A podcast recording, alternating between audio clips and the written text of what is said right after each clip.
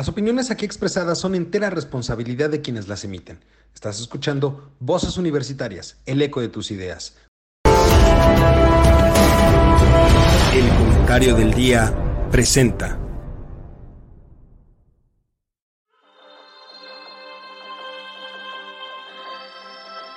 En una época donde el conocimiento y la información son fuentes de poder, se necesitan voces capaces de explicar el entorno, comprometerse con la verdad, representar el sentir de la sociedad y expresar la universalidad de pensamientos. Un espacio de análisis, opinión, debate y crítica de temas de actualidad sobre economía, tecnología, política, cultura, gobierno o sociedad. Bienvenido, esto es Voces Universitarias, el eco de tus ideas. Comenzamos. Hola, ¿qué tal mi querido público oculto y conocedor? Ya es lunes y como cada semana estamos aquí en Voces Universitarias, el eco de tus ideas, para poder platicar sobre temas de relevancia de lo que ha sucedido en las últimas semanas. Como podrá haber visto, el día de hoy vamos a platicar de cuestiones relacionadas con todo el tema legislativo, el relajo, diría yo, en un cristiano bastante propio, ¿verdad? Eh, que se trae el partido eh, mayoritario en, la, en, las cámaras, no con la mayoría calificada, pero sí con mayorías simples, Morena en específico, tanto en diputados como en senadores, precisamente por todo lo que ha sucedido, no de ahorita, sino inclusive desde el principio del sexenio, cuando se empezaron a pasar varias reformas, que dicho sea de paso, varias de ellas apenas han empezado a destrabarse y siguen algunas detenidas en la Corte para ver la viabilidad de este tipo de reformas.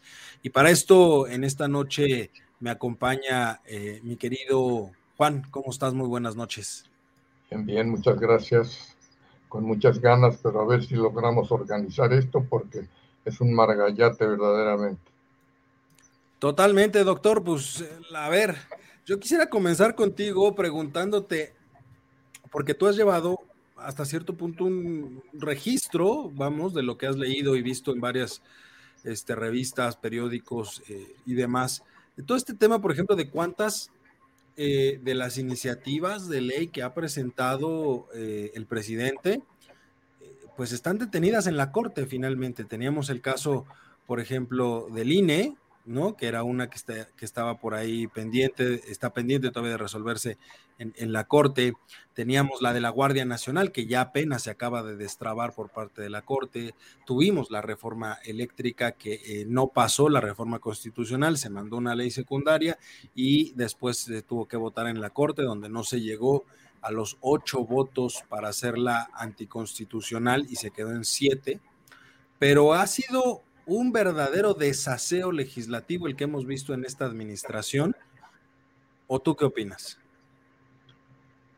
Híjole, no quiero decir groserías, pero yo creo que iría más allá de desaseo, porque hablar con estos o de estos de desaseo resulta poco realmente por el desorden, la arbitrariedad, la violación a la constitución, violación al recinto legislativo, este, la pérdida de respeto entre los propios legisladores, como vimos ahora recientemente en la toma de la Cámara de Diputados y demás por parte de, del, bueno, por parte de la oposición.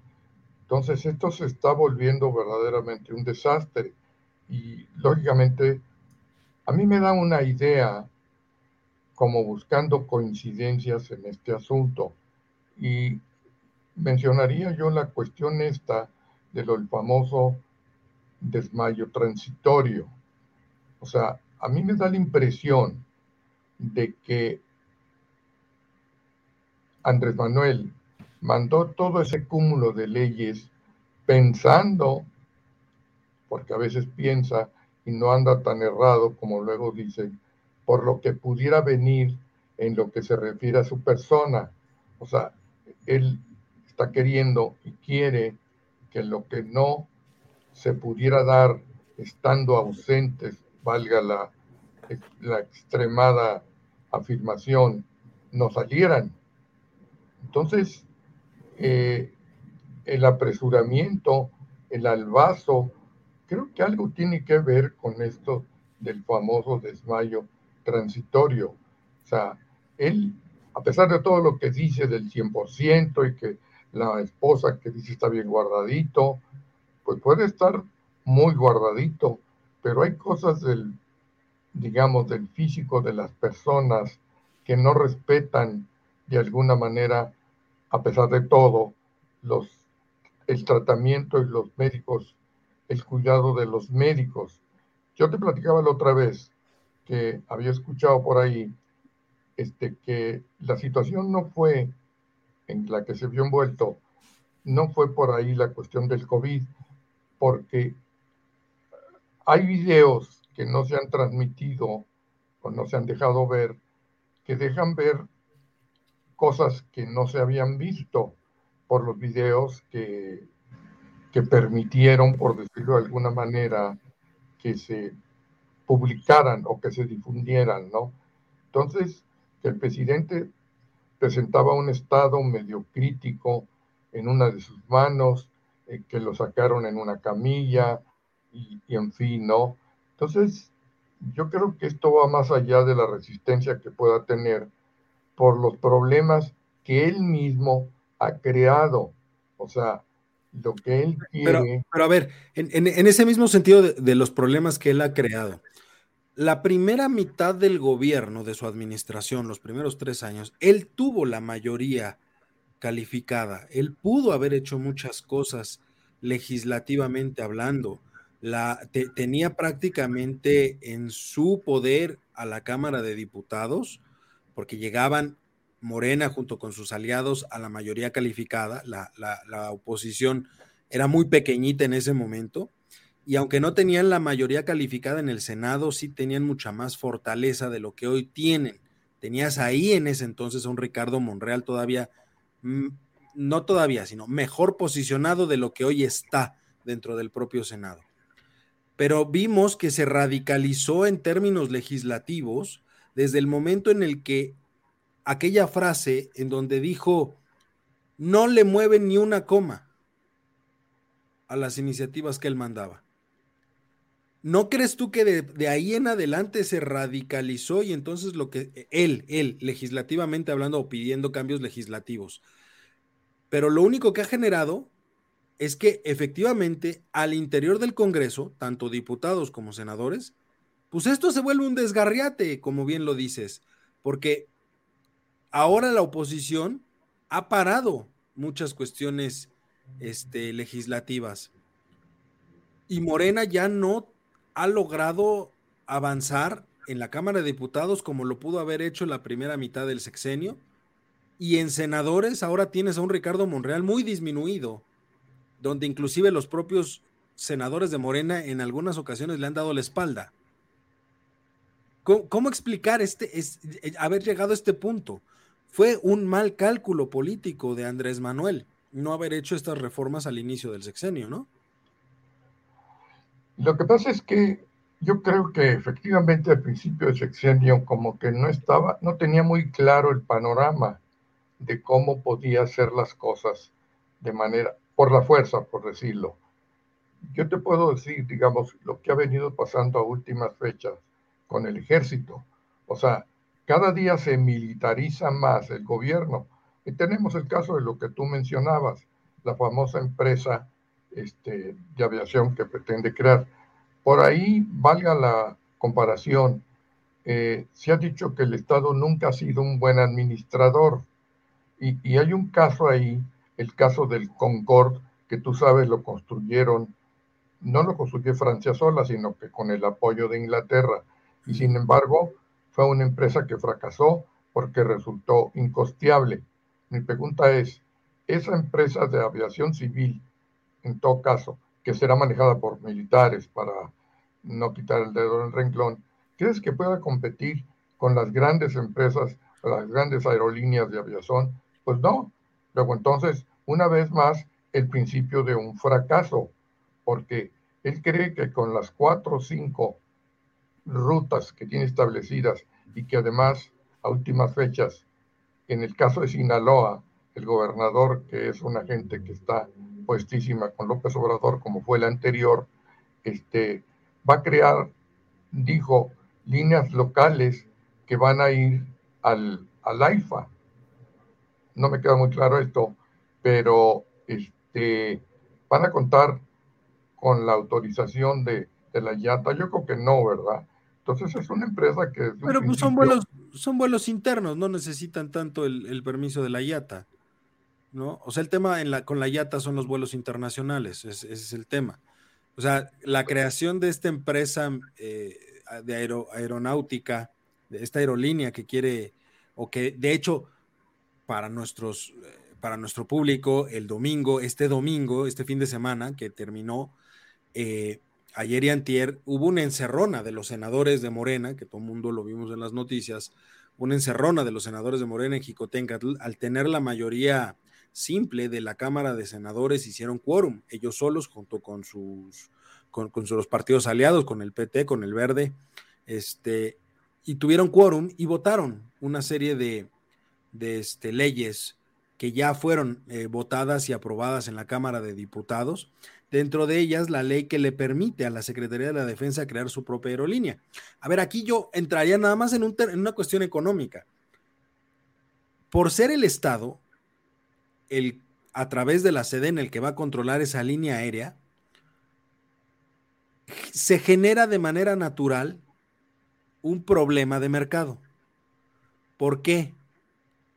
¿Cuáles son las prerrogativas que va a tener la empresa del Estado sobre las empresas particulares. Si hay una prerrogativa, entonces estás alterando el orden de competencia dentro del mercado. ¿Por qué? Porque el Estado puede decir, para que haya más vuelos, subsidio los vuelos, algo que las aerolíneas privadas no pueden hacer. Si la aerolínea de la Sedena subsidia los vuelos, entonces ya hay competencia desleal. Claro.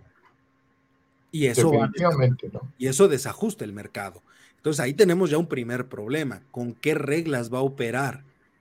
Porque a fin de cuentas va a ser una empresa estatal. Es como la empresa del gas bienestar, donde se controla el precio del gas, pero también, digamos, habría que ver cuál va a ser el esquema sobre el cual van a meter estas empresas, porque hoy en día, y corrígeme tú, a lo mejor yo estoy equivocado, pero hoy en día solamente existen dos empresas productivas del Estado, Pemex y CFE. Pero entonces, ¿qué serían Gas Bienestar y qué sería la aerolínea de, la Sedena? También ¿A qué te refieres? O sea, ¿te acuerdas que antes teníamos el, esquema de empresas paraestatales? Las paraestatales eran todas las empresas de gobierno. Ajá. Después de la reforma de 2000, de, 2008, donde se crea la figura de empresa productiva del Estado, dejan de ser paraestatales y se crean empresas productivas del Estado. Solamente se dice en la ley que las empresas productivas del Estado son Pemex y CFE, que eran las dos únicas paraestatales del gobierno. Pero ahora tienes Gas Bienestar, que es del gobierno, y tendrías la aerolínea de la Sedena. Ambas son empresas. Tendrían que caer entonces en la misma normativa de Pemex y CFE como empresas productivas del Estado. Yo no dudo mucho porque, insisto, y tú también lo acabas de, de mencionar, la cuestión de la competencia. Ahí, este, digamos, el caso de Aeroméxico, que pues es la que más más rutas tiene y tiene más rutas eh, de carácter local. ¿Estamos de acuerdo? Entonces, ¿qué piensa Aeroméxico de esta empresa que se va a crear o que se está creando o que ya se creó por tener ahí alternativas? en realidad, ¿cuántas, líneas aéreas tenemos aquí en México? ¿Solamente está Aeroméxico? ¿Volaris?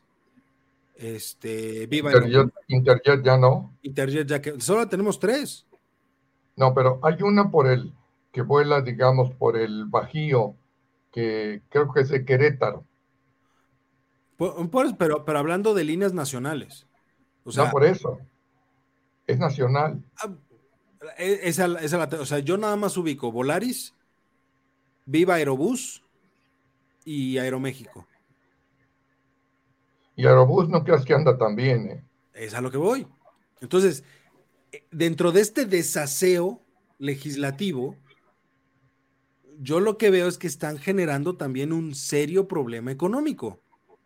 A ver, nada más para poner contexto, déjame leer rápido, déjame para dar un contexto a todos, cuáles son las leyes que se aprobaron el fin de semana y si quieres las vamos comentando, porque esto ya es venir arrastrando, ¿no? Obviamente, ah, bueno, antes de leerlas, quedó atorado por este mismo problema de desaseo legislativo, quedó atorado el tema de los comisionados del INAI, ¿no? Ahí hay un problema, nomás te lo voy a plantear y luego si quieres continuamos con lo que tú dices. Sí. Yo te comentaba en un principio, este, Loreto Ortiz concedió una suspensión provisional para la cuestión del nombramiento de uno, ya no digamos, un, digamos los dos, uno, para que no pudieran sesionar. De hecho, el INAI se está defendiendo como gato acá arriba, eso que ni qué. Ahora, ok, entonces, ¿qué pasa? Porque ahora están peleando y que supuestamente la semana que entra ya se van a designar, entre comillas, los otros dos comisionados. Tienen más de 600 casos el INAI que se puede decir que ya están resueltos y que tienen que ser aprobados por el seno del, INAI y pues no pueden avanzar, ¿no? Pero ok, perdón, adelante. No, pero a ver, en ese mismo sentido, también para entender el, el relajo legislativo que hay, Hace unos días se había dicho que ya había llegado, se había llegado a un acuerdo para el nombramiento de uno de estos comisionados. Ajá. Monreal lo dijo. Y se le voltearon a Monreal. Y finalmente algunos de Morena junto con la oposición votaron en contra del nombramiento de este hombre que ya era parte del INAI, según ya es parte del INAI. Es cierto, ya recordé votan en contra de, lo que Monreal ya había dicho y se para otra vez el, proceso del INAI. Entonces, por ejemplo, ahí hay una ruptura clara al interior de los senadores de Morena, ¿no? Sí, en efecto. ¿Dónde, deja, ¿dónde deja Monreal esto? Mira, Monreal anda bandeando, anda como jugando billar a tres bandas realmente, ¿no? Porque es muy listo, el tipo es inteligente, pero esa inteligencia finalmente lo va a dejar, digamos, sin nada, por decir algo, porque no puede andar engañando al presidente, engañando a la oposición en cierto modo y por otro lado, este, engañando a los propios senadores. Entonces yo no creo que resulte nada bueno para él, ¿no? Salvo que, pues, este, digamos, la Sheinbaum fuera la presidenta, que creo, y creo que tú me habías dicho que la relación entre Monreal y la, y, la Claudia Sheinbaum no, no es tan buena como debiera ser. Entonces estaría por verse Diana Monreal. No creo que le vayan a dar la jefatura de gobierno, porque esa la va a defender hasta con los dientes la Sheinbaum. Eso es lo que pienso. Y, y, por ejemplo, eso, eso cera a la bancada de Morena. Finalmente los está dividiendo. Definitivamente. ¿No? Entonces, ¿por qué no, por qué la, oposición no está tomando ventaja? Híjole, es que falta un liderazgo ahí, Eduardo. Lo hemos dicho varias veces ya. No hay un líder en, en la oposición. Sencillamente no lo hay. Y ni siquiera no sé qué están esperando, ¿verdad? Porque ya te decía yo, por ejemplo, que si bien se trata de lo del 24 en todo caso, resulta que Claudia Ruiz salió, bueno, no salió, aparece ya por ahí o está apareciendo con Movimiento Ciudadano, pero volvemos a lo mismo, no hay un líder, no hay quien tenga esa capacidad de liderazgo porque no se ponen de acuerdo. O sea, el PAN sin querer está jalando por su lado y el PRI, pues ya no digamos, está jalando por el lado de Alejandro Moreno. Ese es el problema, que no hay un líder. Ok, bueno, a ver, regresando a, la, cuestión legislativa, déjame mencionar cuáles son las leyes que se aprobaron este fin de semana por parte de senadores, que yo diría fue un madruguete que hizo Morena y aliados para poder este, sacar estas leyes finalmente. Hay dos en específico, ya comentamos la de la línea aérea de la Sedena, pero hay, hay, otras, hay otras que me gustaría mucho comentar contigo. Primero está la ley, se aprobó la ley minera o las modificaciones a la ley minera, que ojo, en términos económicos le modifican las concesiones a las minas y eso le pega directamente a Grupo México, que es la minera más grande que existe en el país. Y recordemos que Germán Larrea, el dueño de Grupo México, es uno de los principales postores para la compra de Banamex. Entonces, igual y esto también para la venta de Banamex. En algún caso, ahí sería bueno dejarlo para ver. Pero déjame decirte que sí hubo reacciones por parte del sector minero y creo que coincide con lo que tú acabas de señalar. Entonces, así que dijeras, uy, uy, uy, ya no va a pasar nada, pues quién sabe, habría que ver más adelante, ¿no? Va, a haber muchas inconformidades y no dudes tú que, que, por ejemplo, de parte del PRI pueden empezar a movilizar a la Cámara Obrero Patronal. Ajá. a la CNOP y ahí, ¿no? Y a los sindicatos mineros y ahí tienen una fuerza interesante en el norte. Sobre todo, el problema es Napito, que Napito está a muerte también con, con López Obrador, ¿va? Ahorita. Pues ahorita, porque al principio del sexenio era muy amigo de él, pues si no, no hubiera llegado a la senaduría que ya después se la quitaron, pero finalmente llegó, ¿no? Este, a ver, eh, luego, este, este es buenísima. Se aprobó la ley para desaparecer el INSABI y dejar en su lugar el IMSS Bienestar. A ver, este, este me interesa muchísimo, muchísimo, porque las posturas de los legisladores de Morena para desaparecer al INSABI fueron y lo digo con todas sus palabras, una reverenda idiotez. Ninguno se atrevió a decir, oigan, nos equivocamos, no funcionó. Entonces, pues lo vamos a desaparecer y que todo se lo quede el IMSS Bienestar. Allí, es donde va a meter militares ya también Andrés Manuel. No, no, porque el IMSS Bienestar depende totalmente del, sea, quiere ver, quiere buscar doctores retirados para poder atender este, toda la demanda que hay. Pero, pero finalmente nadie, nadie de los senadores, de los diputados y senadores de Morena, nadie admitió que se equivocaron con el INSABI. Entonces, aquí es donde llegas a un punto más, más increíble de la, de la abyección que tienen algunos de los legisladores de Morena. Votaste o tu partido votó para crear el INSABI. Desapareciste el Seguro Popular. Dejaste a millones de personas sin seguridad social por crear el INSABI. Cinco años después lo desapareces y muchos de los argumentos fueron es que tenemos que eh, modernizarnos y, y las miras hacia adelante. Pues eran los mismos argumentos que dieron para crear el INSABI. Además. allí es una jugada, allí es una jugada de presupuesto, eh, Eduardo. Digamos, lo que tenía el Insabi, pues lo pesca de alguna manera Andrés Manuel y pues le va a salir muy bien.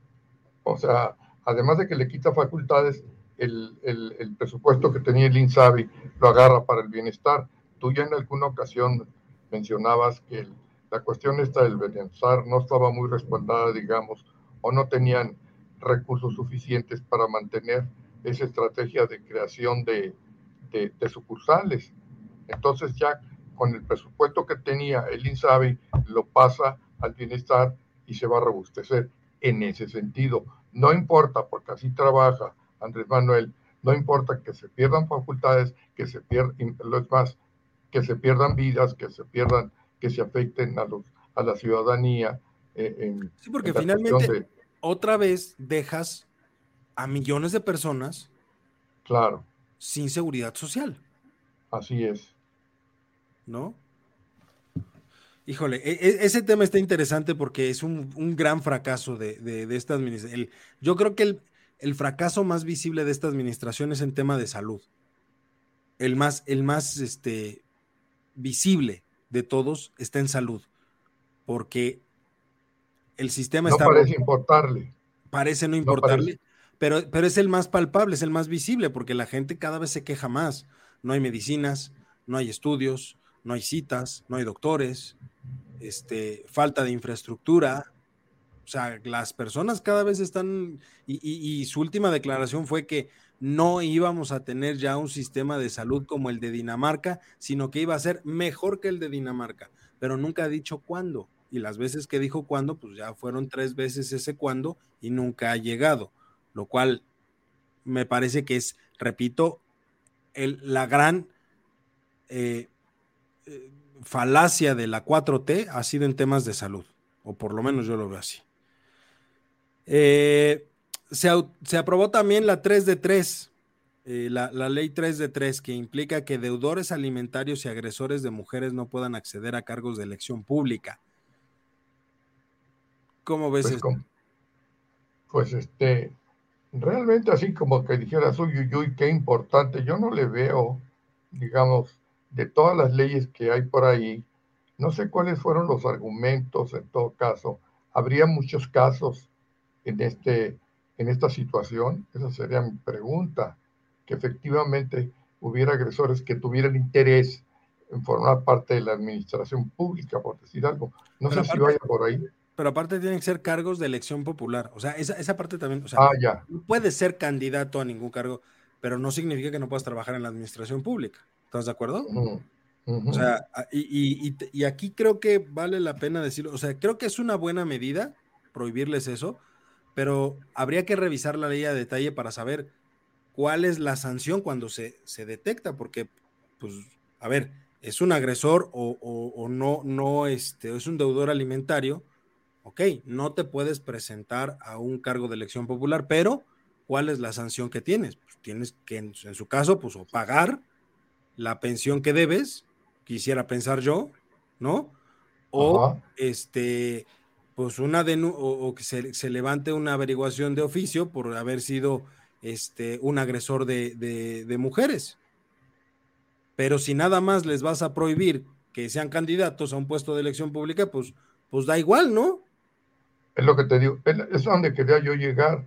Realmente, ¿qué, qué tal qué tanta importancia tiene en ese sentido, porque, digamos, ok, ¿cuántos de estos, eh, de estas personas que son electos de alguna manera vía por votación, están en una situación como la que están determinando?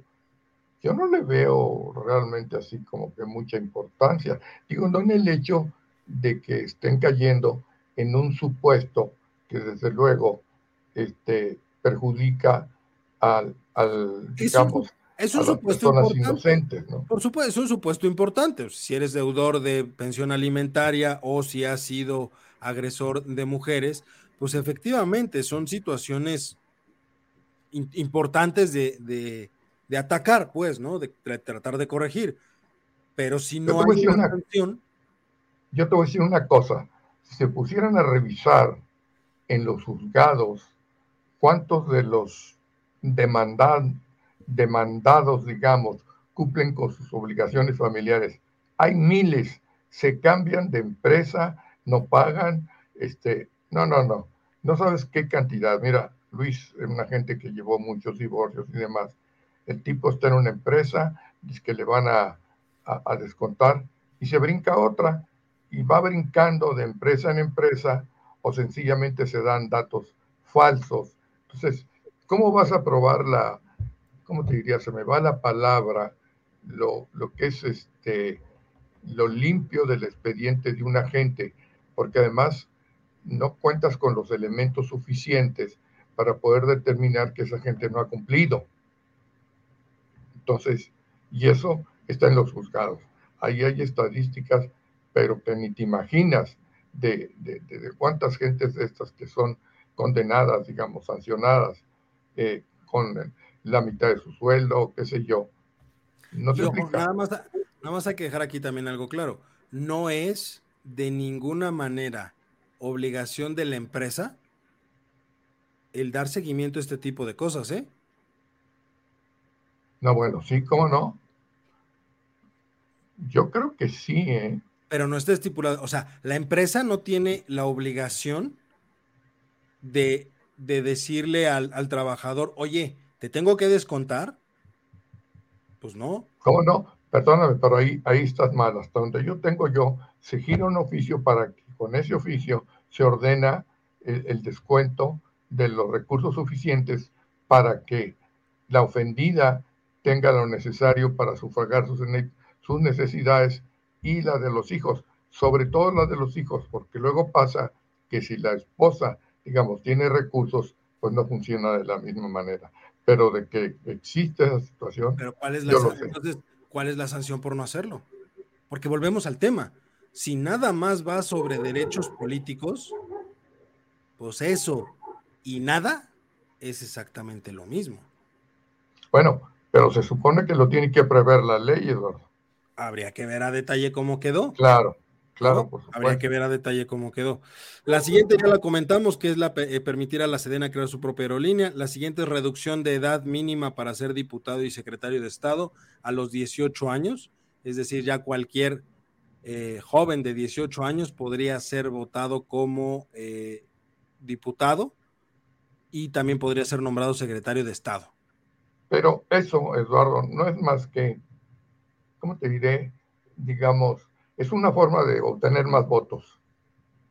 Porque ha sido muy criticada porque qué madurez, qué experiencia puede tener un joven de 18 años.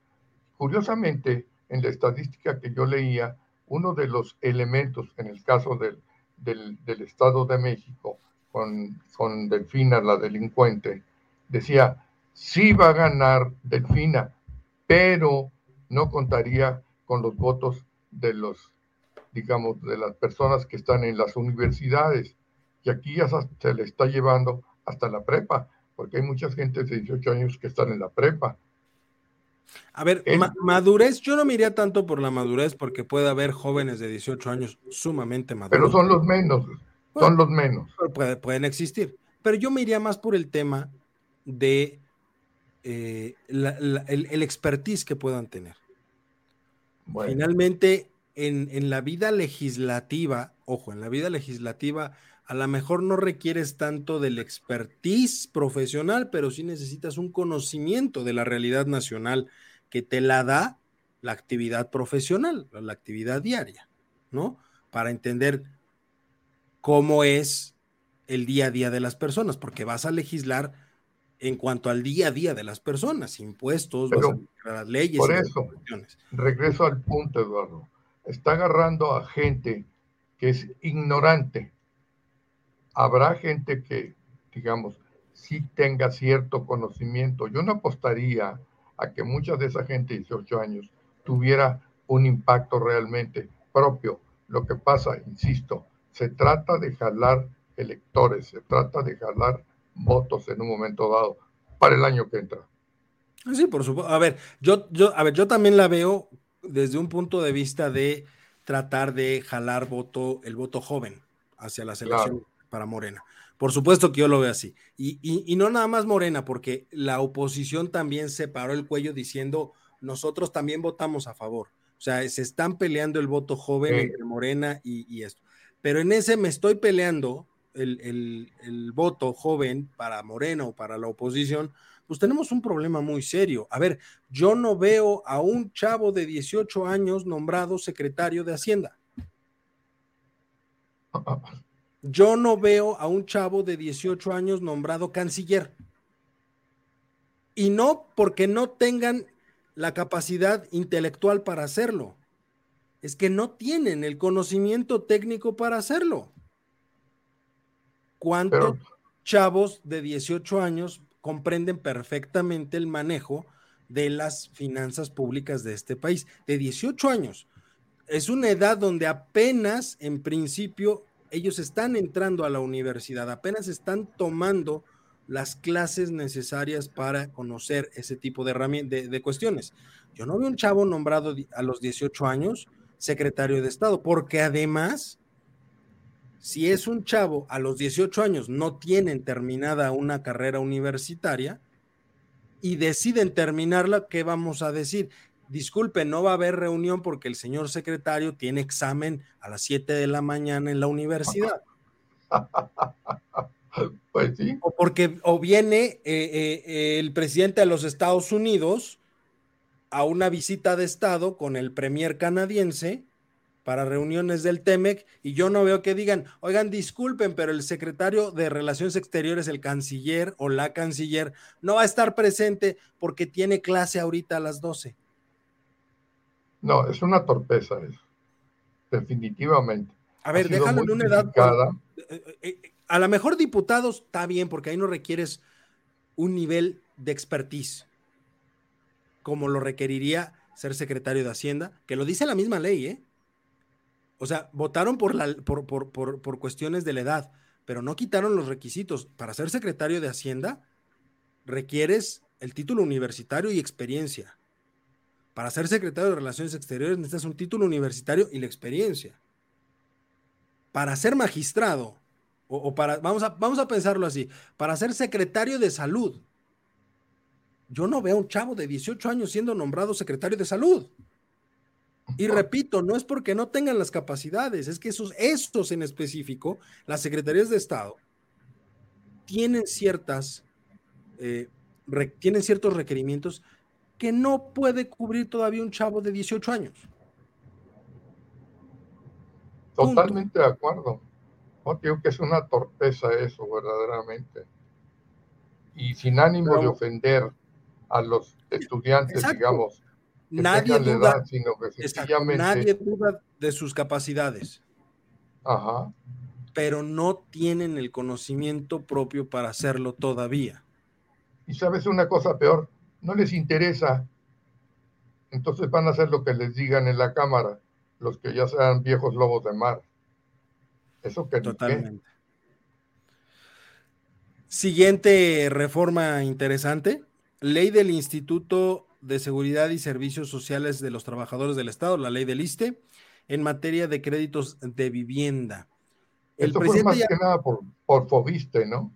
Exacto, por Fobiste, eh, que ya tiene un tiempo que, que, Andrés Manuel había dicho, que el presidente había dicho, que él quería eliminar ciertas trabas en el, en el, en el otorgamiento de créditos a la vivienda. Inclusive él llegó a decir que lo que va a buscar o lo que buscaría que no estoy seguro si ya está incluido en esta ley, en esta modificación que se hizo o no, él iba a buscar en un momento dado que eh, al trabajador se le diera directamente, se le depositara directamente el crédito que tenía y que él decidiera en qué lo iba a utilizar. ¿Qué no es así? No, porque acuérdate que ahorita solamente, o sea, lo puedes utilizar, pero no, no se te deposita a ti, trabajador, sino que se le deposita, por ejemplo, a la constructora o a los dueños de la casa. O sea, nunca pasa el dinero por el trabajador. El, el, el, Infonavit o el Fobiste hacen el trato con la, o sea, tú haces el trato, metes el trato y los recursos se van directamente, salen de tus cuentas de vivienda, sale de, te lo cobran a ti, pero se va directo, no, no lo recibes tú. Y lo que quería el presidente era dáselo todo al trabajador y que el trabajador decida qué quiere, si quiere casa, si quiere terreno, si quiere lo que sea a ver, en estricto sentido me parece razonable esa parte. Podría decir que hasta me agrada esa parte, ¿no? Dáselo directo al trabajador. Pero también por otro lado hay que, hay que tener muy claro que no siempre se utilizan los recursos para lo que se... O sea, finalmente se volvería una forma específica de sacar esos recursos que se tienen destinados a la vivienda para destinarlos a cualquier otra cosa. de todas maneras siempre ha sido vicios, digamos, el caso de Infonavit, de las famosas este, ¿cómo le llaman? Este, conjuntos habitacionales que se adquirían y luego resulta que los derechohabientes los retaban. Sí. Muy común.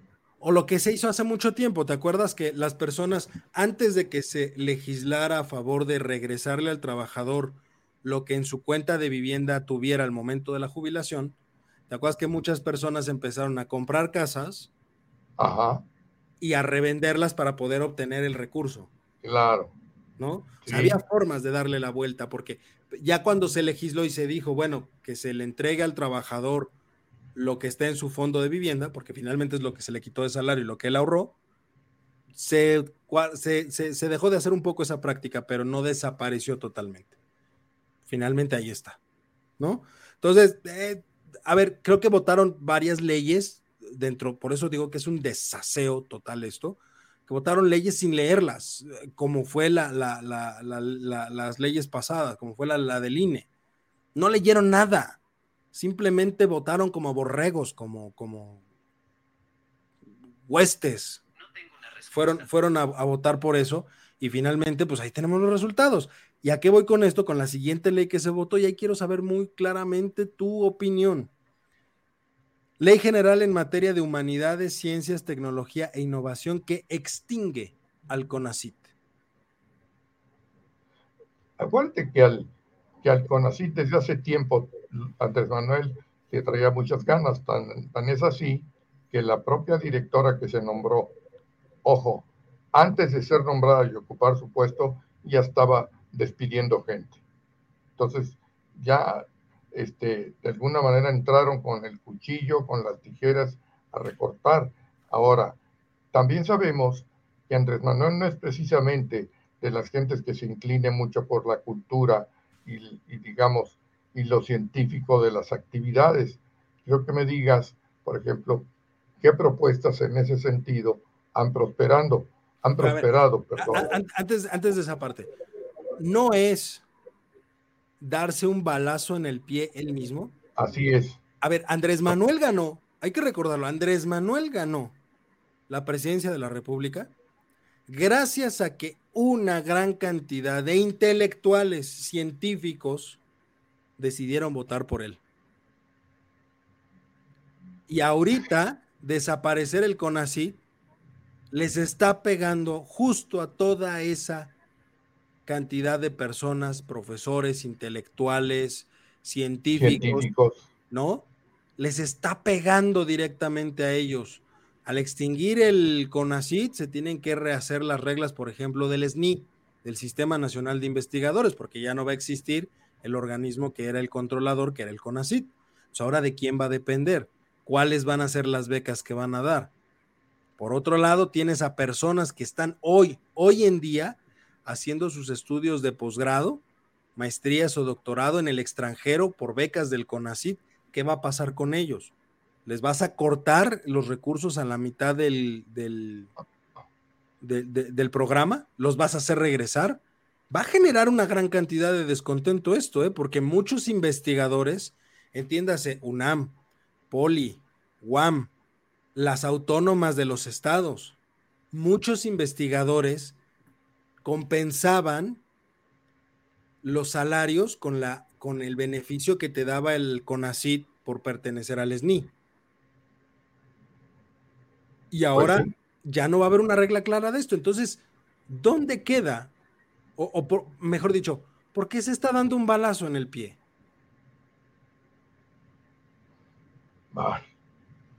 bueno. O sea, lo puedes este decir, eh, por tarado, yo no veo otra, otra, otra palabra.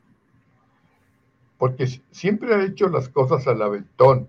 Él y lógicamente los diputados y senadores. ¿Cuál fue el problema, digamos, con la Guardia Nacional?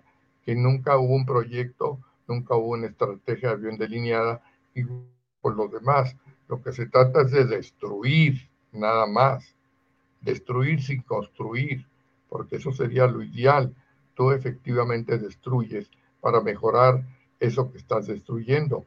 Y Andrés Manuel no considera, o cuando menos a corto plazo, lo que pueda suceder. Él ya se va y en un año quiero que me digas qué va a poder hacer para, de cierta forma, recuperar ese atraso que, en que está cayendo, por ejemplo, el CONACYT. Y así como este, muchos de los proyectos que están por, por terminarse o que sencillamente no se van a terminar. Pero es que Juan, no solo es el CONACYT, o sea, estás hablando de una rama de, ah, de perfeccionamiento profesional, que es el CONACYT, pero si volteamos a ver el tema de la SEP, ¿cómo está la educación en este país después de cinco años de gobierno de Andrés Manuel?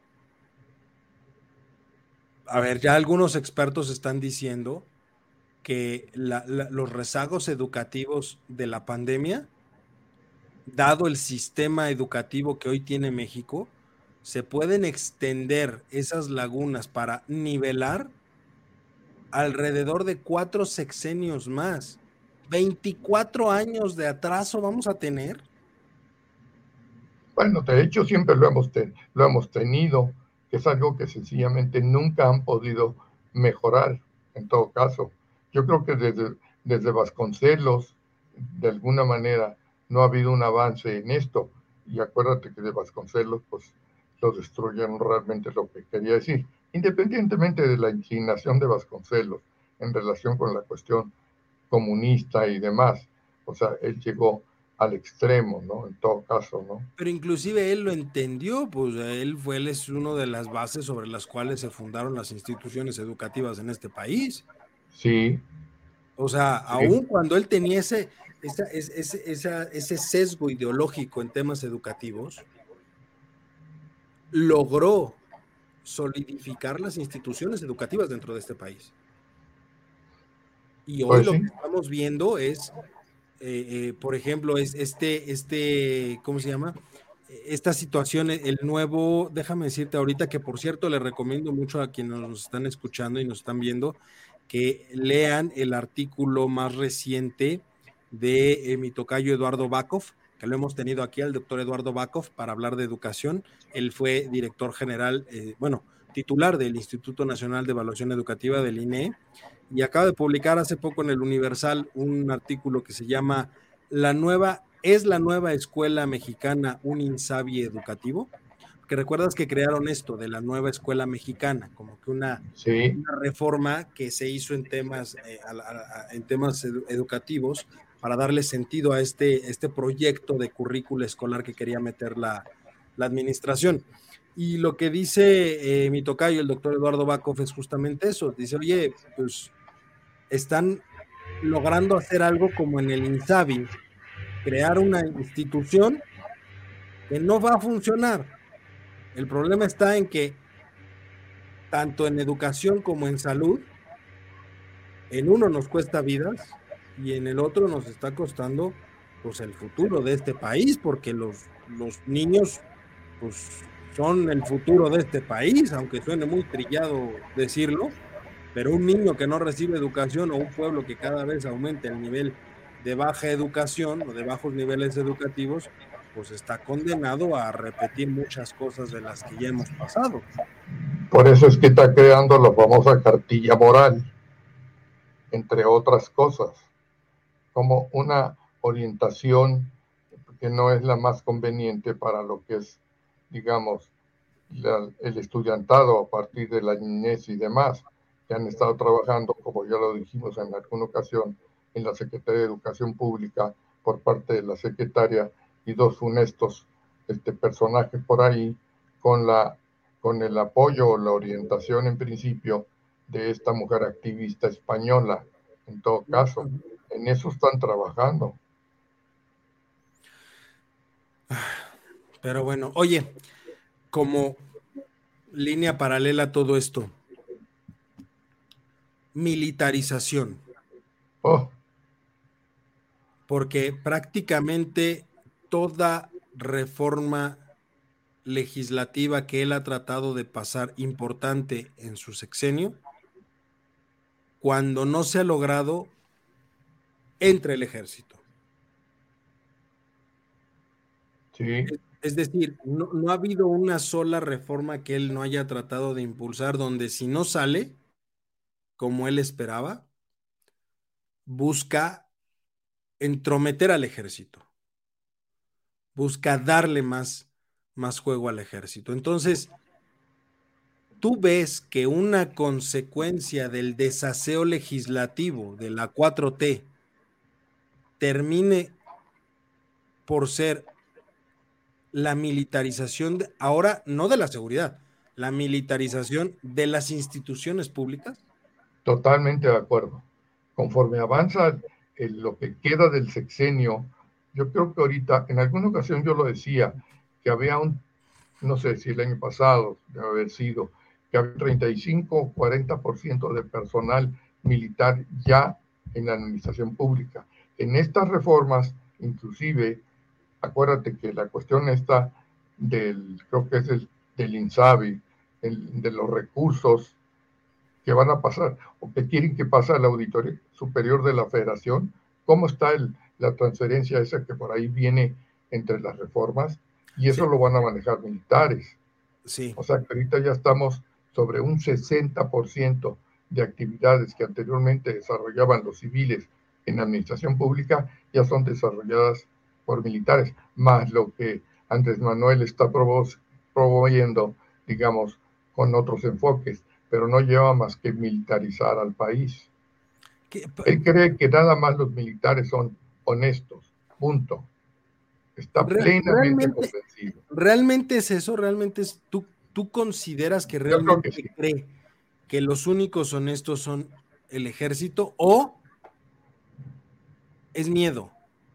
No, yo, yo no creo, es más, en algún momento, este, en uno de los comentarios que yo hice precisamente, es lo que planteaba, ¿qué piensa Andrés Manuel que nada más los militares son honestos?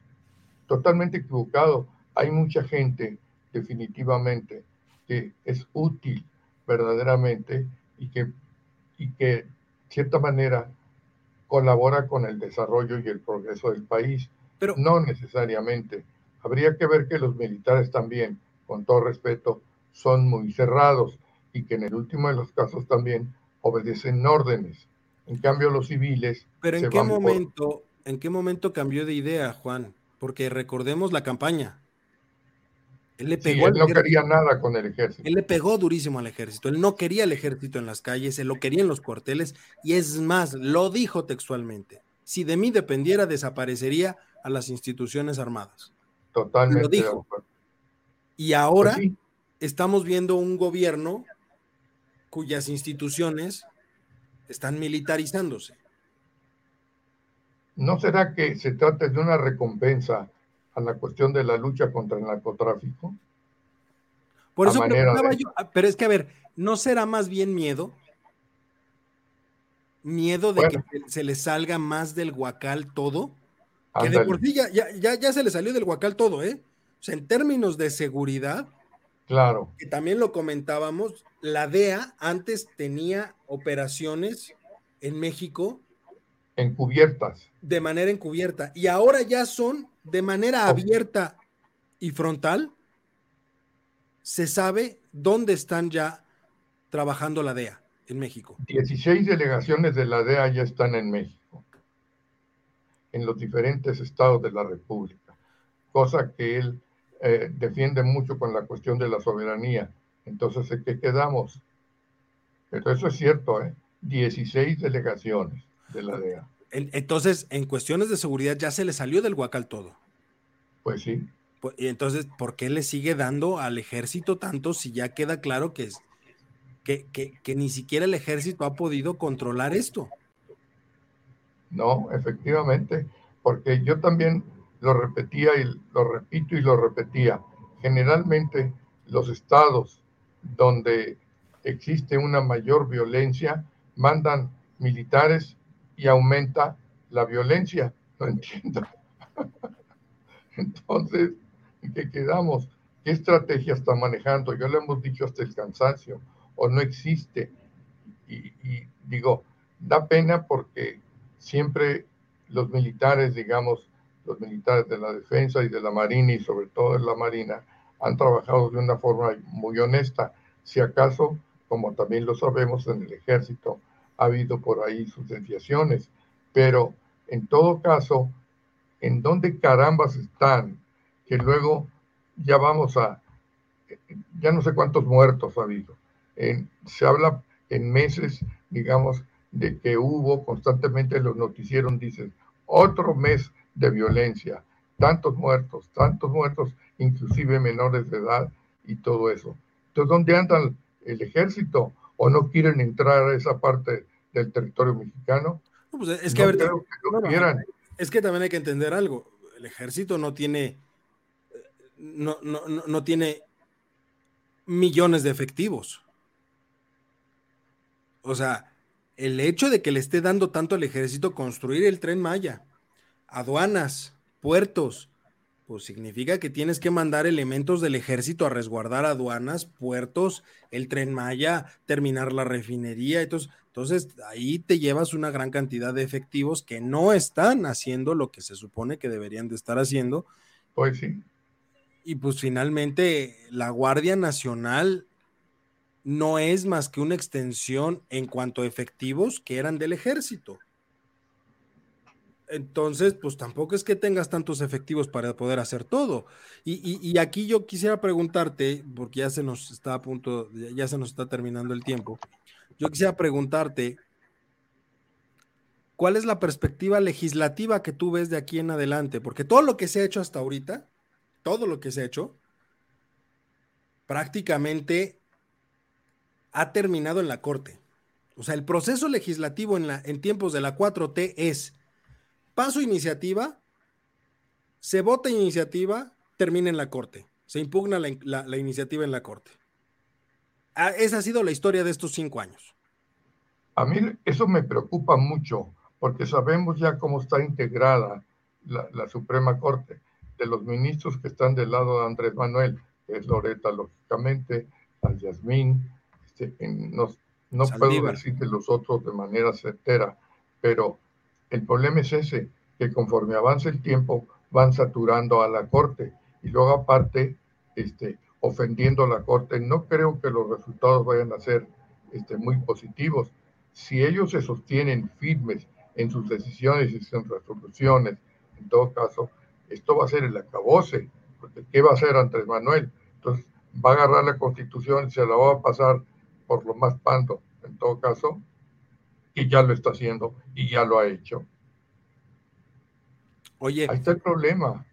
Él está jugando a que en las elecciones del 24, las legislativas, tenga mayoría. Dijo que iba a pasar una reforma preferente constitucional. ¿Se puede? Pero ya te dije, él lo dijo, Eduardo, dijo que el último día, y eso no puede ser, la constitución este, prohíbe las iniciativas preferentes una vez que termine el periodo del presidente. Y en la Constitución dice que no puede ser, el artículo 71. Ahora, no me asustaría ni sería una sorpresa que se brincara la Constitución como ha hecho a lo largo de todo el sexenio.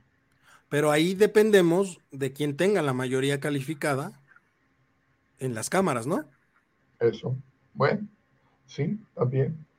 Porque obviamente, si no tiene la mayoría, si Morena no tiene, Morena y aliados no tienen la mayoría, que esperemos que sea el caso, no se atrevería a mandar una iniciativa. Porque sabe que no va a pasar. Va a poner a todos diputados de militares o militares de diputados.